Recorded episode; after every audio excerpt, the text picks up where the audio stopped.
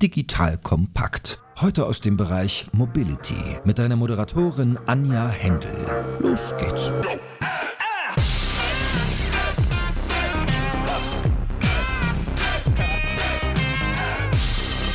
Hallo und herzlich willkommen zum Deep Dive Mobility Podcast von Digital Kompakt. Mein Name ist Anja Händel, ich bin Geschäftsführerin bei Diconium. Bei uns dreht sich alles um die digitale Transformation in den Bereichen Digital Commerce und Mobility. Heute zu Gast ist Jana Höfner, die Pressesprecherin und zweite Vorsitzende des Vereins Electrify BW. Jana fährt nicht nur selbst seit acht Jahren ein Elektroauto und ist damit Expertin aus erster Hand, sondern versucht auch durch den Verein noch mehr Menschen von E-Mobilität zu begeistern. Dafür leistet sie Aufklärungsarbeit und setzt sich für eine ganzheitliche Verkehrswende ein. Hallo Jana, schön dich hier zu haben. Ja, hallo, danke für die Einladung. Sehr gerne, freue mich schon. Wir starten gleich los mit ein paar schnellen Fragen. Bist du bereit? Ich bin bereit, kann losgehen. Super, dann geht's los. Auto oder Fahrrad? Auto oder Fahrrad, äh, kommt auf den Weg an. Also für die langen Strecken eher das Auto, für die kurzen Strecken normalerweise eher das Fahrrad, pandemiebedingt, arbeitsbedingt zurzeit leider fast ausschließlich das Auto. Leihen oder besitzen? Äh, ich bin im Besitzen. Das Auto ist so ein bisschen Erweiterung der Wohnung. Viele nutzen Autos ja auch eher als Stauraum. Genau. Und nicht mal als Transportmittel. So der zweite Keller.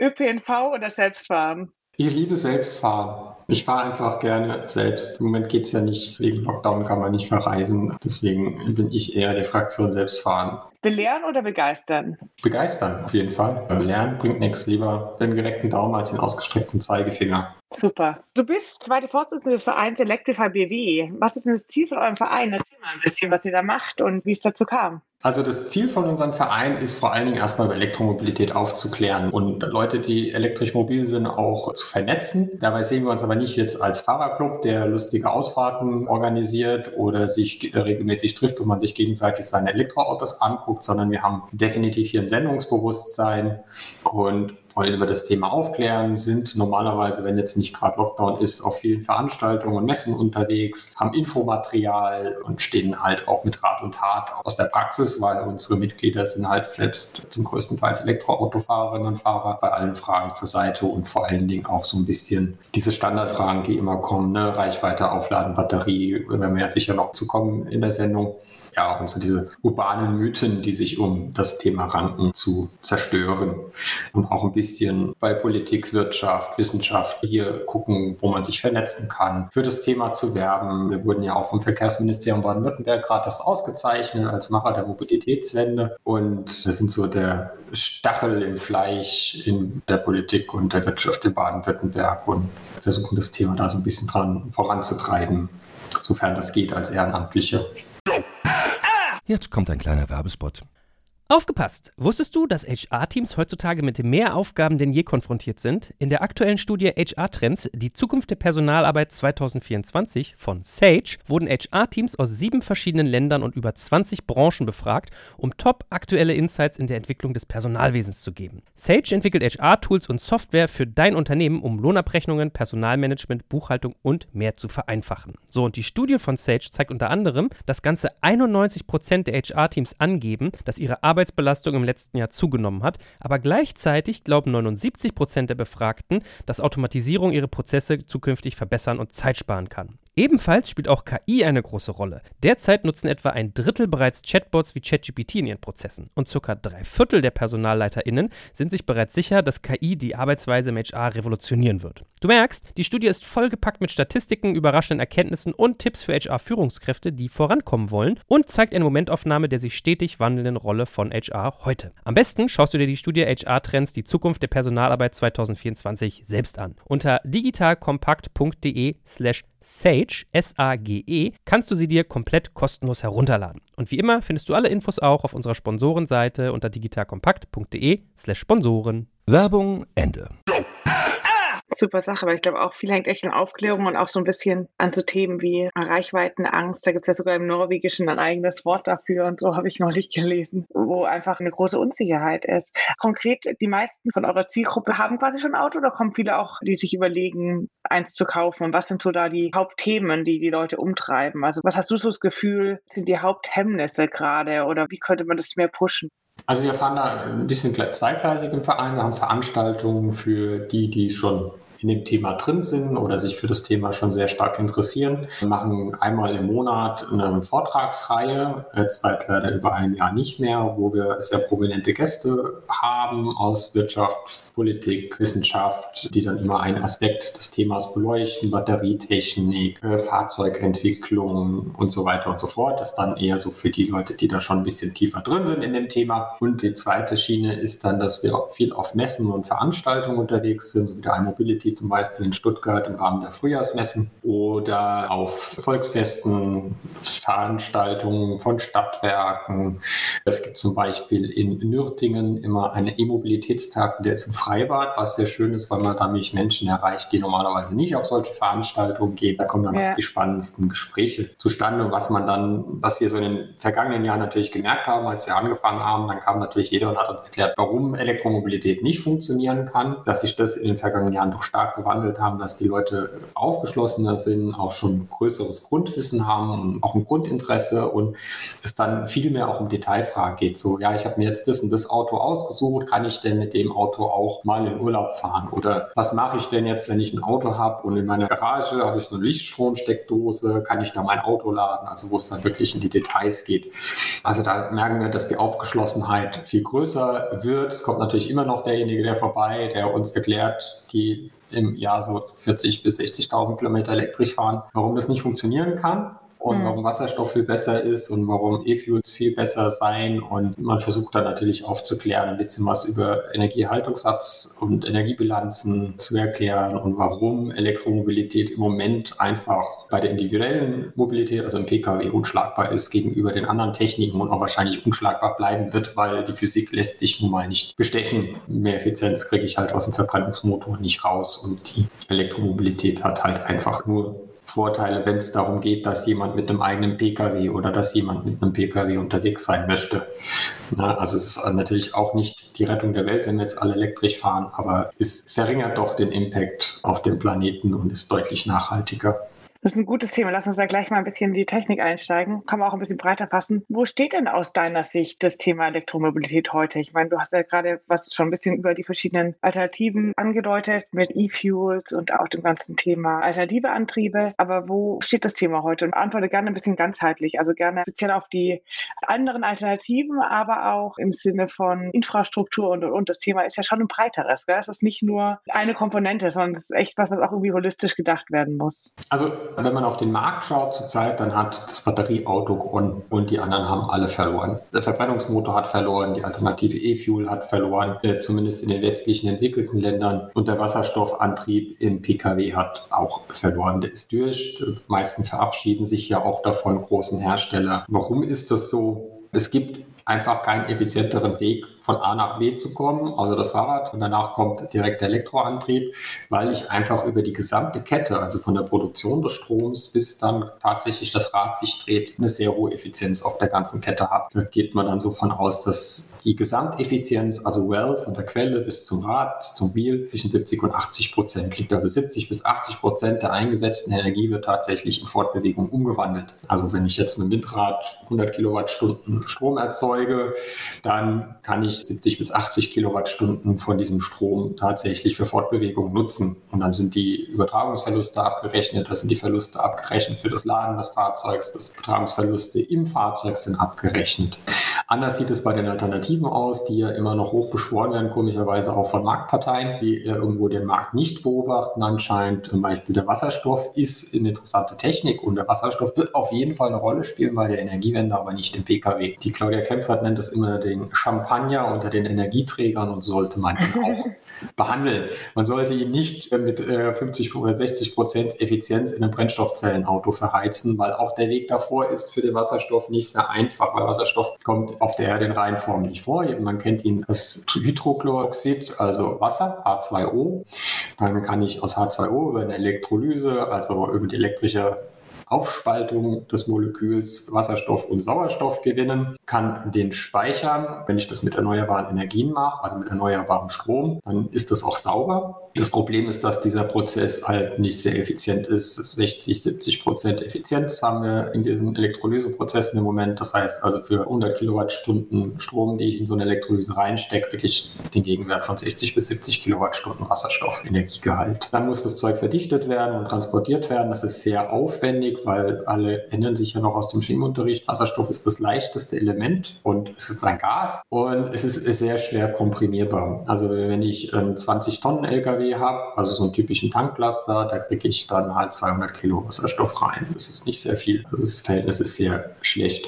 Den muss ich dann zu einer Tankstelle transportieren, wo der dann wieder umgefüllt werden, wieder nachverdichtet werden. Beim Tanken muss ich verdichten. Also die Tanksysteme in Pkw laufen mit 700 Bar. Das sind 700 Atmosphärendrücke, also ungefähr so tief wie, ich glaube, 700 Meter auf dem Ozean oder 7000 Meter unter dem Ozean. Mhm. Ich weiß gerade gar nicht. Aber es ist auf jeden Fall jede Menge.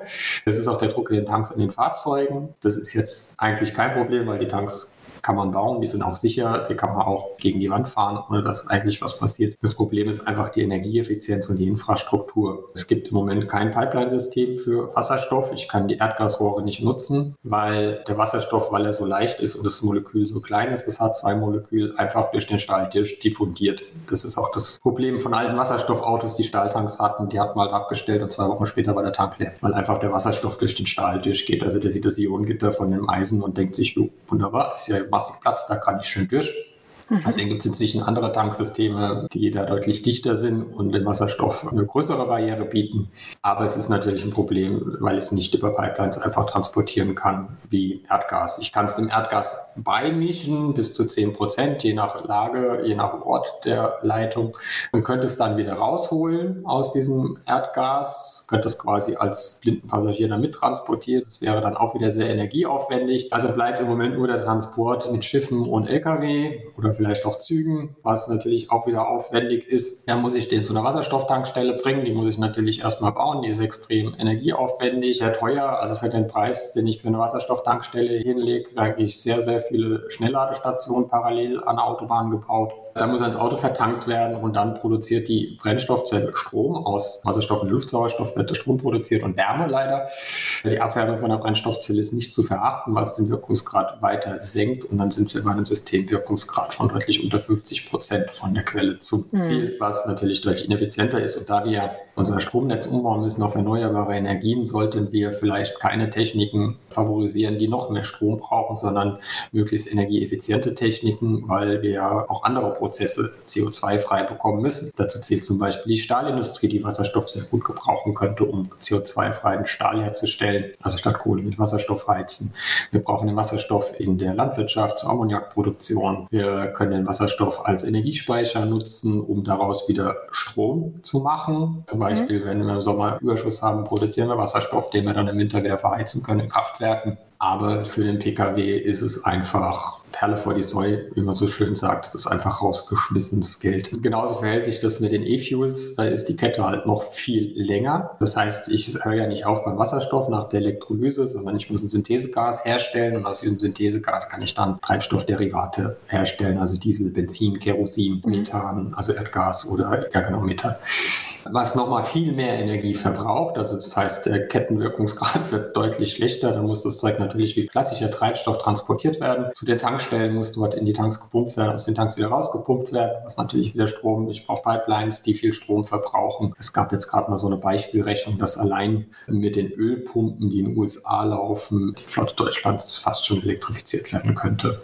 Aber zurück zu den E-Fuels. Dann fülle ich sie in einen Verbrennungsmotor, der, wie wir wissen, nicht sehr effizient sind. Das sind ja eigentlich rollende Heizung, die dabei nebenbei noch ein bisschen Bewegung produzieren, aber hauptsächlich Wärme. Also der Wirkungsgrad von einem Dieselmotor liegt so bei 30 Prozent. Auf Prüfständen geht das auch ein bisschen höher, 35 Prozent. Auf der Straße in der Praxis liegt der Wirkungsgrad wahrscheinlich eher so zwischen 15 und 20 Prozent, je nachdem, wie man natürlich fährt, wenn man obertourig fährt, untertourig fährt, wenn man an der Ampel den Motor laufen lässt, viel Kaltstart und so. Also der Verbrennungsmotor hat sehr, sehr, sehr viele Probleme, vor allen Dingen sehr, sehr ineffizient und dann verbrenne ich halt diesen teuren Treibstoff, den ich mit viel Energie hergestellt habe habe mit sehr schlechtem Wirkungsgrad und unterm Strich habe ich dann einen Kettenwirkungsgrad, der um die 10% liegt. Das heißt also von den 100% Energie, den ich eingesetzt habe, kommt nur noch ein Zehntel in Fortbewegung an. Es gibt ein schönes Bild von einem Zukunftsforscher, der sagt, stell dir vor, Sie haben eine schöne Flasche Rotwein, davon gibt es irgendwie nur noch fünf Stück und Sie kriegen Besuch und machen die Flasche auf und sagen, heute gönnen wir uns was und gießen erstmal 90% in den Ausguss und genießen dann die restlichen 10%. So ist das ungefähr, wie wenn wir Benzin verbrennen und wenn wir das Zeug natürlich mit Erneuerbaren herstellen, ist es natürlich schwierig.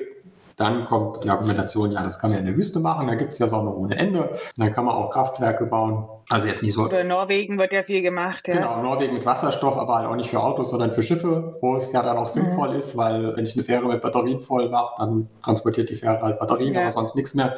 In der Wüste habe ich halt das Problem, ja, da habe ich viel Sonne, da kann ich auch Kraftwerke bauen, die über Nacht funktionieren. Also keine Solar Kraftwerke, sondern halt Solarthermiekraftwerke. Das Problem in der Wüste ist halt, mir fehlt der andere Rohstoff, um Wasserstoff herzustellen, nämlich das Wasser. Ja. Das heißt, ich könnte entweder Grundwasser abpumpen, das sieht man ja schon in einigen arabischen Ländern, dass das nicht so die knorke Idee ist, Grundwasser abzupumpen, weil sich halt das Reservoir nicht mehr auffüllt, weil ja kein Regen nachfällt oder sehr wenig Regen nachfällt. Die können quasi zugucken, wie der Grundwasserpegel sinkt. Auch immer sehr schön, dass Leute, die sagen, man könnte in der Wüste Wasserstoff herstellen, einem gleichzeitig irgendwas erzählen von Wasserproblemen in der Atacama-Wüste, wo Lithium abgebaut wird, wo Wasser eigentlich kein Problem ist, weil da zumindest nachfließt und dort ja auch nur Sohle verwendet wird. Also in der Wüste Wasserstoff produzieren ist halt nur eine semi-gute Idee und nicht eine durchdachte Idee. Andere Möglichkeit wäre natürlich, Entsalzungsanlagen zu bauen, um Meerwasser zu entsalzen, aber auch die Meerwasserentsalzung bringt natürlich viele Probleme mit, weil wir viele Abfallstoffe haben, weil irgendwo muss das Salz und die anderen abgetrennten Stoffe aus dem Meer ja hin. Die kann ich ja nicht einfach in die Wüste kippen und mir dann für die nachfolgende Generation den Boden versalzen. Und vor allen Dingen ist das alles noch experimentell. Also es gibt ja von Sunfire in Dresden sitzen die, glaube ich, eine experimentelle Anlage, wo die irgendwie so E-Fuels herstellen. Da kostet der Liter ohne Steuern 3,50 Euro bis 5 Euro. Das vergessen die E-Fuel-Fans dann auch immer, dass das Benzin dann sehr, sehr, sehr, sehr, sehr teuer ist. Ja, also natürlich, wenn man jetzt die CO2-Kosten auf das normale Benzin draufrechnen würde, was aber natürlich keiner macht, wäre unser ja. Benzin auch so teuer. Aber das E-Fuels wäre natürlich dann auch schon aus der Leitung ziemlich teuer. Also viel zu teuer für Pkw. Und wenn, dann muss man das dafür nutzen für Anwendungsfälle, wo man eben nicht jetzt noch nicht mit Batterien oder anderen Speichertechnologien arbeiten kann, also Flugzeuge. Aber denkst du dann, wir sollten unseren bestehenden Fuhrpark im Endeffekt in Elektroautos umbauen, sofern ja. möglich? Ich denke, was aus einem Nachhaltigkeitsgedanke ist doch eigentlich E-Fuel irgendwie, klingt doch ganz gut, okay, auch ist es vielleicht teuer und alles so und dran, aber du könntest ja den bestehenden Fuhrpark, ich will jetzt nicht sagen, was heute ja, weiter. Verbrenner aber, produzieren, aber die E-Fuels eher für den Bestand nutzen und nach und nach, wenn die dann in die Verschrottung gehen, mit E-Mobilität nachrüsten. So habe ich immer so gedacht, ist vielleicht ein ganz guter Mix, gar nicht E-Fuel als die Zukunftstechnologie, aber als eine Brückentechnologie. Genau. Genau, das, aber dann bräuchten wir heute schon signifikante Produktionsmengen von E-Fuels und das Zeug müsste eigentlich schon in rauen Mengen aus den Tankzellen fließen. Das tut mhm. es nicht. Wenn man jetzt überlegt, wie lange wird ein Auto gefahren in Deutschland, zehn Jahre vielleicht, es ist völlig utopisch, dass wir in zehn Jahren irgendwie eine signifikante Menge von E-Fuels, also da gibt Schätzungen, dass wir einen Beimischungsanteil von einem bis zwei Prozent haben in fünf bis zehn Jahren. Also das bringt gar nichts. Also deswegen konzentrieren wir den E-Fuels auf die Anwendungsgebiete, auf denen wir nicht mit Batterien substituieren können. Also Flugzeuge, große, schwere Schiffe. Selbst bei Zügen sind wir schon bei den Batterien deutlich besser als mit anderen Methoden. Das wird sich auch durchsetzen. Beziehungsweise es gibt ja auch immer noch die gute alte Erfindung der Oberleitung. Da kriegt mhm. man den Strom direkt. Deswegen ist es als Brückentechnologie eher ungeeignet und so eine Karotte, die man dem Autokäufer die ganze Zeit vor die Nase hält, so, ja, kauf den Diesel noch, weil da kannst du in zwei Jahren mit E-Fuels klimaneutral fahren. Das ist halt Mumpitz, das wird nicht okay. kommen, das wird nicht passieren, weil es die Infrastruktur nicht gibt, weil es die Technologie gar nicht dazu gibt, weil es auch gar keinen Investitionswillen derzeit sichtbar gibt, dass da jemand sagt, okay, ich baue jetzt eine große E-Fuels-Anlage in die Wüste und baue eine Entsalzungsanlage daneben und ab 2024 liefere ich euch jeden Tag irgendwie 40.000 Barrel von der Plörre. Das heißt, klar, es ist natürlich jetzt völlig unsinnig, alle Verbrennerfahrzeuge sofort zu verschrotten, durch Elektroautos auszutauschen, sondern es, wer sich halt jetzt ein neues Auto kauft, sollte einfach schwer darüber nachdenken, was für einen Antrieb dieses Auto hat und ja. ob er das in zwei Jahren noch verkaufen kann, weil das wird natürlich schwerer. Werbung. Aufgepasst! Wenn du ein B2B-Unternehmen bist, möchtest du jetzt deine Sales Pipeline mit neuen B2B-Leads füllen und dafür empfehlen wir dir unseren Partner SalesViewer. SalesViewer lässt sich total einfach erklären. SalesViewer entschlüsselt nämlich Unternehmen, die deine Webseite besuchen und zeigt diese in Klarnamen an. Du und dein Team sehen also ganz genau, wer eure Webseite besucht und wofür sich diese potenziellen KundInnen interessieren. Und dann gibst du einfach Vollgas, denn du kannst diese Unternehmen dann ja zielgenau ansprechen und einfach zu neuen KundInnen machen. Im Marketing und Vertrieb ist das also eine Wahnsinnsunterstützung für die B2B-Lead-Generierung. Deshalb nutzen schon viele Marktführer wie Stepstone, Avato Systems, Spot5, Talon One oder die Vodafone-Tochter Grand Centric Sales Viewer und generieren damit täglich neue B2B-Leads. Und wenn das für dich interessant ist, dann teste SalesViewer doch einfach mal kostenlos. Alles, was du dafür wissen möchtest, findest du unter folgender Weiterleitung digitalkompakt.de slash salesviewer. Und wie immer verlinke ich dir das auch auf unserer Sponsorenseite unter digitalkompakt.de slash Sponsoren. Das war's mit dem Werbespot. Ja, ich glaube, die Gedanken machen sich viele Leute, aber ich habe gerade erst eine Studie gelesen, wo es darum geht, was ist so das Hauptthema, warum Leute dann doch sagen, sie wollen sich kein E-Auto holen. Die Hauptargumente sind Anschaffungskosten und fehlende Reichweite laut der Studie. Was sind da für dich die Argumente, die du da anbringst, wenn dann Leute sagen, boah, eigentlich würde ich ja gerne, aber es ist halt noch relativ scheuer, bloß die Reichweitenangst, über die wir am Anfang ja schon ein bisschen gesprochen haben, ist natürlich da immer das Hauptargument. Ja, das ist, weil die Deutschen gern Preisschilder vergleichen vergleichen. Äh, die sehen halt das Beispiel am Elektroauto und das Beispiel am Benzinerauto denken, so wäre 5000 Euro gespart und rechnen halt die Folgekosten nicht. Also auch die Folgekosten, die sie selbst tragen müssen, nicht nur die Folgekosten, die externalisiert ja. sind. Also ich habe das damals von meinem Renault Zoe ausgerechnet. Das Auto hatte ich von 2013 bis 2016, knapp drei Jahre. Hab dann mal Anschaffungspreis, Wiederverkaufspreis, was ich an Energiekosten das Auto reingesteckt habe. Dazu muss man sagen, damals gab es noch viel Strom kostenlos, beziehungsweise viele Wege kostenlos an Strom ranzukommen, wenn man sich ein bisschen clever angestellt hat. Das ist heute nicht mehr so der Fall, aber trotzdem war das Auto tatsächlich am Ende etwas günstiger, also schon 2013 bis 2016 als ein vergleichbar ausgestatteter Renault Clio. Muss man auch immer dazu sagen, die Elektroautos der Hersteller sind immer fully loaded in der Regel, also haben quasi die Maximalausstattung. Das sieht man gerade beim Opel Mokka zum Beispiel wieder. Den kriegt man gar nicht als Basismodell elektrisch, sondern den kriegt man dann halt nur mit Massagesitz und Chromverzierung und allen Extras, die es gibt. Das ist natürlich auch ein Problem, dass die Hersteller da sagen, oh, da brauchen wir so wenig von. Es ist zu teuer, da eine breite Produktpalette anzubieten und die natürlich auch die Prämien mit abgreifen wollen. Ne? Also es hat schon einen Grund, warum die Autos ungefähr 9.000 bis 10.000 Euro teurer sind als die Verbrenner, weil in Deutschland halt die Prämie bei 9.000 bis 10.000 Euro liegt. Mhm. Das heißt, mit den Prämien komme ich auch auf dem Preiszettel bei einigen Modellen schon deutlich in die Preislage des Verbrenners, vor allem wenn ich ihn ausstattungsbereinigt anschaue und teilweise sogar drunter. Also wenn ich mir jetzt zum Beispiel das Tesla Model 3 anschaue und vergleiche das mit vergleichbaren Fahrzeugen, Audi A4, Mercedes C-Klasse, BMW 3er,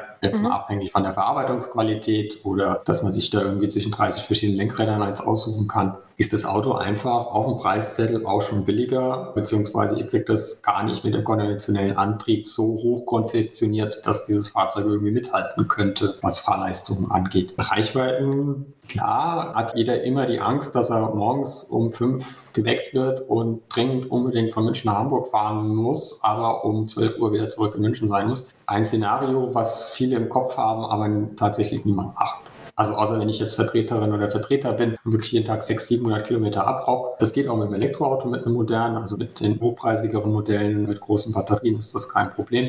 Aber wenn jeder ehrlich mal zu sich ist, was fährt der für Strecken? Und ich meine, man hat ja auch kein Flugzeug im Garten stehen, wenn man einmal im Urlaub fliegt. Und deswegen brauche ich kein Verbrennerfahrzeug, wenn ich einmal im Jahr 700 Kilometer fahre, weil das ist mit einem Elektroauto genauso möglich, auch mit kleineren, mit 50 Kilowattstunden Batterien. Ich bin halt ein bisschen länger unterwegs, aber ich spare halt auch jede Menge Geld und jede Menge Stress. Denn man darf nicht nur die Anschaffungskosten betrachten, man muss ja auch die Unterhalts- und Wartungskosten betrachten. Da ist der Strom eben einfach billiger als das Benzin. Das ist im Moment ja. so. Also zumindest wenn ich ihn von daheim, von der Stelle Steckdose lade oder einen vernünftigen Stromtarif habe, um unterwegs laden zu können, bin ich da 20, 30 Prozent günstiger pro 100 Kilometer. Wenn ich eine abgeschriebene Solaranlage auf dem Dach habe, die irgendwie ein paar Jahre alt ist, dann haben die sogar kostenlos. Ja, also Wasserstoff kann keiner im Keller machen. Also kann man schon, ja. sollte man aber nicht, äh, wenn man keine Ahnung davon hat. Aber Strom kann jeder machen. Ja? Da ruft man ja. Solateur an, sagt, nagel mir ein bisschen Solar aufs Dach, hat sich noch eine Batterie im Garten und ist relativ schnell autark und kann quasi kostenlos vom Dach tanken. Dann kommen die Wartungskosten an so einem Fahrzeug. Ich habe beim Elektroauto kaum Bremsenverschleiß. Also mein Tesla Model S, das ich zweieinhalb Jahre gefahren habe, das wiegt 2,3 Tonnen. Das ist viel in Stuttgart gefahren. In Stuttgart geht es viel bergauf, bergab. Man muss viel bremsen. Gerade bei so einer Fahrzeuggröße fährt man da eigentlich nur von Werkstatt zu Werkstatt, um Bremsbelege zu tauschen. Das hatte dann nach 115.000 Kilometer, als ich ihn verkauft hatte, noch 60 Prozent Bremsbelag. Und die Bremsscheiben waren so, ja, hat man gesehen, da wurde halt mal mitgebremst, aber auch nicht viel. Mhm.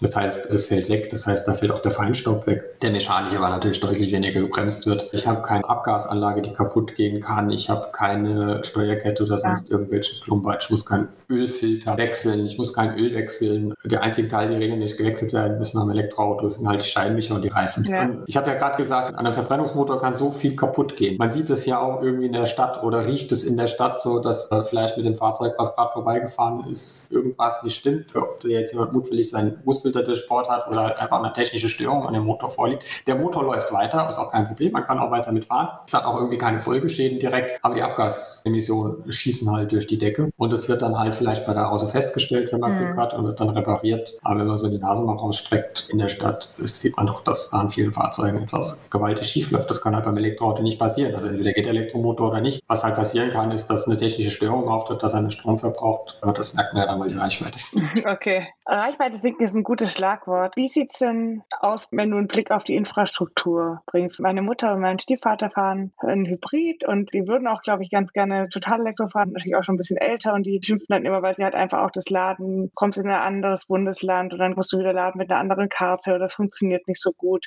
Und gerade Leute, die so ein bisschen älter sind, die vielleicht auch technologisch mit Apps jetzt nicht so zurechtkommen, für die ist es halt schon ein Blocker. Plus, die Infrastruktur ist ja noch nicht voll ausgebaut. Sprich, wo ist die nächste Ladesäule? Ich persönlich habe bisher immer nur positive Erfahrungen gemacht und war immer nur positiv überrascht, auch wie schnell so ein Auto geladen ist und äh, wie gut es geht in einer schönen Pause. Aber die Bedenken sind da und ich glaube auch, da ist noch Notwendigkeit. Willst du dazu noch ein paar Worte sagen? Ja, die Bedenken halten sich hartnäckiger als der technologische Fortschritt.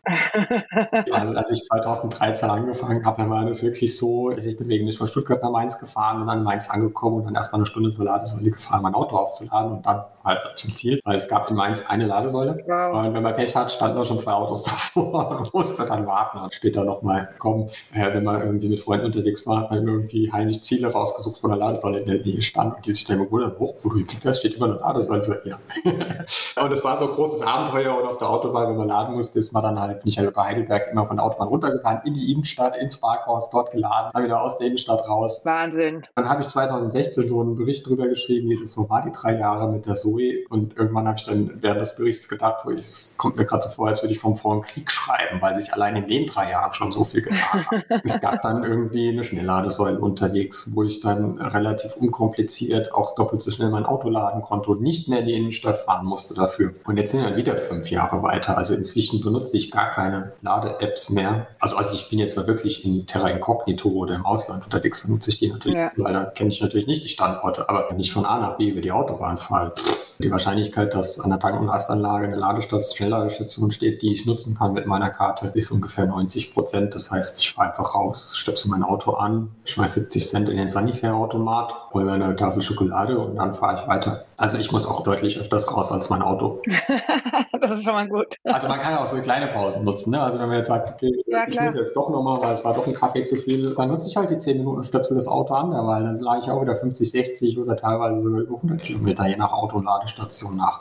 Also die Infrastruktur ist deutlich besser geworden. Also gerade in den letzten zwei Jahren hat gerade ein Energieversorger aus dem Südwesten wirklich ist all in gegangen und hat auch verstanden, so okay, wenn wir jetzt die besten Plätze nicht besetzen, also die besten Standorte, dann bleiben für uns halt nur noch Gewerbegebiete übrig, wo keiner hinkommt zum Laden. Und die mhm. gehen gerade immer noch all in und bauen, was das Zeug hält. Also da kommt überhaupt gar nicht mehr mit mit den Öffnungen von Schnellladeparks und Schnellladestationen. Die rüsten ihre Station permanent auf. Also die Standorte, wo es früher nur 50 Kilowatt gab, da geht es jetzt halt auch 200 Kilowatt oder 300 Kilowatt. Kommt dann natürlich immer auf das Auto an, ob es das handeln kann. Ja, es gibt natürlich immer noch Regionen, die sehr dünn besiedelt sind, vor allem wenn die Länder dann für den Ausbau zuständig sind oder für die Förderung ist es in nicht mehr ganz so neuen Bundesländern, ist jetzt auch schon 30 Jahre her. In der Tat. Sieht es ein bisschen dünner aus. Also es war so eine Zeit lang so, Berlin war unerreichbar mit dem Elektroauto.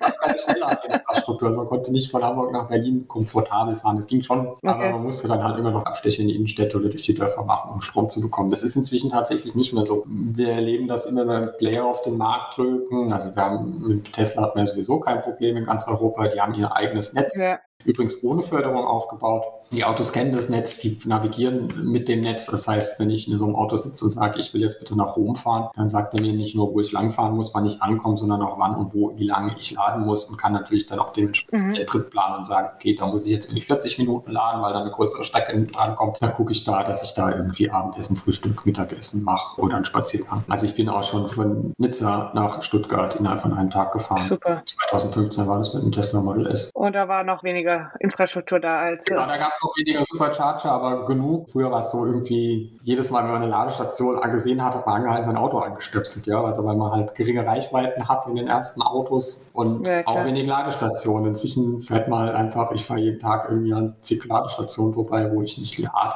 Was jetzt natürlich noch dazu kommt, ist die Skalierbarkeit. Natürlich, wenn es immer mehr Elektroautos gibt, werden auch immer mehr Ladestationen gebraucht. Wobei sicher erstmal Leute Elektroautos kaufen, die ein eigenes Haus haben, einen eigenen Stellplatz haben. Das heißt, dort finden 90 bis 95 Prozent aller Ladevorgänge. Mhm. Das heißt, die brauchen gar keine. Die öffentliche Infrastruktur brauche ich ja nur, wenn ich Laternenparkerin bin in der Stadt oder wenn ich längere Strecken ja. fahre. Dass man jetzt an der Ladestation im Stau steht, passiert eher selten. Man sieht dann immer so Bilder rund um die Ferientage in den USA, aus Kalifornien, wo sich dann die Teslas dreimal irgendwie um den Ort stapeln, weil halt alle fahren. In Deutschland gab es 2019 so Bilder, als die Holländer ihre, nee, 2020, als die Holländer in den Frühlingsferien gefahren sind. Da hat Tesla dann aber dann auch reagiert und kurzfristig Kapazitäten aufgebaut. Da kann es natürlich immer zu Staus kommen. Aber wenn wir uns erinnern an die Ferienzeiten mit unserem Verbrenner-Stinker-Fahrzeug, da standen wir auch an der Tankstelle an der Autobahn. Exakt, steht mir auch mal Stange. Und das Problem ist, ich kann ja nichts anderes machen. Also wenn ich ein Elektroauto lade, kann ich ja alles andere machen. Also ich meine, ich komme da an, stöpsel das Auto an, identifiziere mich mit App oder Karte und kann ja dann machen, was ich will. Wenn ich ein Auto tank, dann stehe ich daneben dran, halt dieses komische Ding fest, stinkt danach nach Benzin oder Diesel, muss mich dann in den Tankstellenshop anstellen, um die Blöre zu bezahlen und kann in der Zeit nicht auf die Toilette gehen, ich kann nichts anderes machen, sondern ich muss das ja alles hinten anhängen. Das heißt, ich stehe eigentlich genauso lang. Und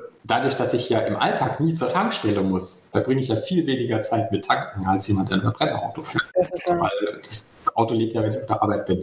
Und das Komplizierte mit den Apps und Karten und dem Roaming, das ist noch nicht Paradies, aber es ist mhm. besser. Man sieht deutliche Verbesserungen. Da ist auch wieder der Energieversorger aus dem Südwesten Deutschlands ziemlicher Vorreiter, die einen ziemlich einfachen Tarif anbieten. Also ich habe zwei Preise für langsames Laden mit Wechselstrom und für schnelles Laden mit Gleichstrom. Der Gleichstrom ist natürlich ein bisschen teurer, dafür kriege ich ja auch mehr Dienstleistung, weil die Infrastruktur teurer ist. Ich zahle aber zum Beispiel Wechselstrom 29 Cent, wenn ich einen Vertrag mit denen habe, also ungefähr das gleiche, was ich daheim zahlen würde, für den Gleichstrom 39 Cent und dann bin ich immer noch günstiger pro 100 Kilometer als ein vergleichbarer Verbrenner. Und mit der Karte habe ich Zugriff auf mehrere 10.000 Ladestationen in Deutschland, Österreich, der Schweiz, Italien teilweise, sogar jetzt Frankreich, Belgien und das Netz wächst immer weiter. Und wenn ich im Ausland, also ich war in Italien 2019, dort habe ich mir dann die App von dem lokalen Anbieter runtergeladen und konnte dann da auch laden. Das war dann natürlich so dieser Ad-Hoc-Laden, ist immer ein bisschen teurer, als wenn man einen Vertrag hat, aber man ist ja nicht jeden Tag in Italien unterwegs. Wahnsinn. Diese Roaming-Netze werden immer größer und ich meine, ich bin 2019 über 40.000 20.000 Kilometer gefahren. Letztes Jahr waren es dann nur noch 10.000 Kilometer, pandemiebedingt. Corona-mäßig, ja. Und ich war, glaube ich, 2020 zweimal im Supercharger von Tesla und habe sonst nur 22 kW, also AC geladen oder andere Ladestationen benutzt und habe eigentlich nur noch diese Karte von diesem südwestdeutschen Energieversorger und komme damit ziemlich gut rum und habe eigentlich keine Probleme. Ja, es gibt halt immer noch so Kinderkrankheiten, dass die App nicht funktioniert an bestimmten Ladestationen von Partnern, dass man dann doch die Karte nehmen muss. Bei manchen ist es andersrum, da funktioniert die Karte nicht, muss man die App nehmen. Das ist alles ein bisschen nervig, aber es wird besser. Also wenn ich das vergleiche mit 2013, 2014, wo man wirklich an jeder Ladestation fast die Hotline anrufen müsste, den mitteilen muss, dass die Ladestation kaputt ist. Auch vor zwei, drei Jahren war das noch so, dass so eine Ladestation noch mal gerne drei Monate außer Betrieb war. Und man irgendwie das Gefühl hat, das kümmert sich keiner darum, dass dieses Ding repariert wird. dann lag das dran, dass Teile nicht kamen, dass irgendwie die nicht mitbekommen haben, dass diese Ladestation Kaputt war. Heute ist die Frequenz so hoch und die haben auch Überwachungsprogramme in den Stationen, dass die selbst merken, dass die kaputt sind und dann auch relativ schnell reagieren und die Abzeiten, die Zeiten, in denen die jetzt verfügbar sind, auch deutlich besser werden. Und ich muss sagen, ich bin jetzt über 200.000 Kilometer elektrisch gefahren. Ich bin einmal liegen geblieben, das war aber mit dem Elektroroller. Glücklicherweise aber direkt vor der Ladestation. Sehr gut. Genau. Konntest dich hinschieben. genau, konnte da dann quasi den Roller laden und bin dann mit einem Car2Go heimgerollt. Die letzten tatsächlich nur 800 Meter, aber es ging halt leider sehr schnell. Ganz toll. Aber im Auto noch nie liegen geblieben. Es war mal eng, als ich in England unterwegs war mit der Renault Zoe, also mit einem 100 Kilometer Reichweiten-Auto, war ich in Schottland gewesen. Das geht auch. Also dann muss man sagen, okay, der Urlaub beginnt in dem Moment, wo ich die Autotür vor der Wohnungstür zuziehe und losfahre. Und ich habe ja dann viel drüber geblockt und drüber geschrieben. Das ist natürlich jetzt total eingeschlafen, weil es ist total langweilig. Das verlinken wir auf jeden Fall auch nochmal. Ja. Ich setze mich in mein Auto und fahre halt irgendwo hin und es ist total unspektakulär. Ja? Also das Spektakulärste, was passiert, ist irgendwie, dass man mal jemand netten an der Ladesäule trifft. Und dann muss ich jetzt keinen Blogbeitrag schreiben. Es ist halt einfach trockenlangweilig. Jetzt kommt ein kleiner Werbespot. Aufgepasst! Bist du auf der Suche nach einem Profi, der für dich komplexe Geodaten sinnvoll integriert und sie auf interaktiven Karten visualisiert? Dann möchte ich dir unseren Partner Nucubator vorstellen. Das Ziel vom Nucubator-Team ist es, dich bei der Prozessdigitalisierung zu unterstützen und aus den ganzen täglich anfallenden Geodaten einen echten, nutzerfreundlichen Mehrwert zu schaffen. Dabei geht Nucubator ganz besonders auf deine Anforderungen ein, um die Software zu bauen, die deine USPs digital widerspiegelt und den NutzerInnen der Software den größtmöglichen Nutzen liefert. Und um das für möglichst viele Betriebssysteme, Geräte und Anwendungsfälle umzusetzen, setzt das Nucubator-Team auf etablierte Webtechnologien, mit denen sie schnelle und effiziente Anwendungen für Desktop und mobile Geräte entwickeln. Geodatenvisualisierung ist für Unternehmen in vielen verschiedenen Branchen relevant, zum Beispiel auch in den Bereichen Tourismus, Logistik und im Außendienst. So wurde zum Beispiel bereits ein digitales Smart Farming Tool für die Agrarwirtschaft gebaut, mit dem Satellitenbilder, Wetterdaten und Standortdaten interaktiv verarbeitet werden. Nucubator baut dabei nicht nur Kartenlösungen, sondern entwickelt für dich maßgeschneiderte Webanwendungen und Apps. Wenn du also einen Partner suchst, der deinen bestehenden USP ins digitale Zeitalter hebt, dann schau doch einfach bei Nucubator vorbei. Ich habe dir unter digitalkompakt.de slash Nucubator, schreibt sich mit C, eine Weiterleitung eingerichtet. Und wie immer findest du alle Infos auch auf unserer Sponsorenseite unter digitalkompakt.de slash Sponsoren. Werbung Ende. Ja, du, ich habe wahnsinnig viel gelernt jetzt in unserem Gespräch. Ich möchte auch gerne mit dir einen Blick in die Glaskugel werfen und in Zukunft. Wir haben gerade schon ein bisschen oder viel drüber gesprochen, wie es 2013, 2015 aussah. Also, was glaubst denn du, wie Elektromobilität in fünf Jahren aussehen wird? Wird es total langweilig und spektakulär, so wie es tanken heute? Ja, wird vollkommen normal sein. Also, man merkt das ja jetzt schon, Innovators und Early Adopters, die sind, glaube ich, jetzt durch. Also das war ja irgendwie so in den ersten Jahren hat man sich noch geküsst, wenn wir jemand anderen getroffen haben im Elektroauto oder äh, es, ist, ist hier wahnsinnig geworden an der Ladestation, haben wir jemand anderen getroffen oder fast auch elektrisch und so. Das verschwindet jetzt schon. Also für viele ist das halt tatsächlich einfach nur ein Fortbewegungsmittel, das halt nicht mit Benzin, sondern mit Strom fährt. Also diese, diese, diese technikaffine Zielgruppe ist immer noch da, aber diese sendungsbewusste Zielgruppe, für die ist das halt einfach ein Auto, ja. Die kaufen das und sagen, hey, das funktioniert viel besser als mein Verbrenner, das ist viel günstiger, das fährt sich viel schöner, der Fahrkomfort ist gigantisch gigantisch. Die Technik in den Fahrzeugen ist irre. Also gerade was der Hersteller aus den USA in seine Fahrzeuge packt, aber jetzt, was wir auch immer mehr bei anderen sehen, dass natürlich diese Elektrofahrzeuge auch oft Plattformen sind für neue Technologien, deswegen sind sie halt immer ein bisschen teurer. Und das wird in fünf Jahren völlig normal sein. Also wer sich in fünf Jahren bei uns oder in anderen westlichen Ländern noch einen Neuwagen mit Verbrennungsmotor kauft, der muss sehr Liebhaber sein. Er muss auch wissen, dass er damit sehr viel Geld vernichtet, weil er die Karre halt einfach 2030 nicht mehr abgesetzt bekommt. Ja, mhm. Also da braucht er noch keiner rumheulen, wie jetzt bei Dieselgate, dass Diesel alle wertlos sind. Ich meine, da muss man ja schon im Klammerbeutel gepudert sein, wenn man geglaubt hat, dass man mit dem Diesel das Klima rettet. Und wir merken, es wird immer mehr zur Normalität. Das Angebot steigt gigantisch für ja eine Datenbank mit der Neuzulassung in Deutschland. Und wenn man das dann so vergleicht, wie allein die Modellvielfalt von Jahr zu Jahr steigt, ja. wie viele neue Player mehr in den Markt einsteigen. Also Tesla war ja die erste Automobilfirma, die es seit Jahrzehnten geschafft hat, sich zu etablieren, neu zu etablieren und jetzt sehen wir aber auch Unternehmen aus China, die auf den europäischen Markt drängen werden. Also äh, ganz vorne NIO oder Beidou oder Xipeng, mein Chinesisch ist nicht so gut, die alle angekündigt haben, dieses nächstes Jahr breit auf den europäischen Markt einzusteigen. Da ist natürlich auch viel Schrott dabei, wie dieser komische Kleinwagen für 9000 Euro, den man da mal hat gegen die anfahren lassen und der halt sich so verhalten hat wie ein China-Auto vor 20 Jahren. Der ist halt mhm. einfach zusammengefallen, ist keine Airbags und so. Muss nicht man so geil, aber die Arme, wenn ich den NIO oder oder wie sie alle heißen, also die wirklich auch in China große Stückzahlen verkaufen und wirklich wissen, was sie machen. Die bauen inzwischen Autos auf Qualitätsniveau, es absolut mithalten kann. Und die Fahrzeuge werden natürlich deutlich günstiger sein als ein VW. Die werden günstiger sein als ein Mercedes. Und Mercedes hat zum Beispiel nichts im Programm, was irgendwie konkurrenzfähig ist. Das ist natürlich ein Problem. Da soll einiges kommen. Hoffen wir, dass es dann nicht zu spät ist. BMW ist auch noch im Tiefschlaf. VW ist endlich aufgewacht mit seinen Konzernen, also mit seinen Marken. Da passiert viel. Und es ist natürlich auch wichtig, dass so ein großer Player wie VW umschwenkt und da auch Fahrzeuge anbietet, um auch die konservativen Kunden zu erreichen, die immer VW gefahren sind und nicht immer ein deutsches Auto gefahren sind. Und wenn der VW ein Elektroauto baut, dann kann man das auch kaufen und der ID3, ID4, ja. ID5, Skoda, Porsche Taycan und was alles schon da, e-tron. was, ja, was genau. schon da ist, was noch angekündigt ist, ist für jeden was dabei. Was tatsächlich im Moment noch fehlt, ist der Kombi.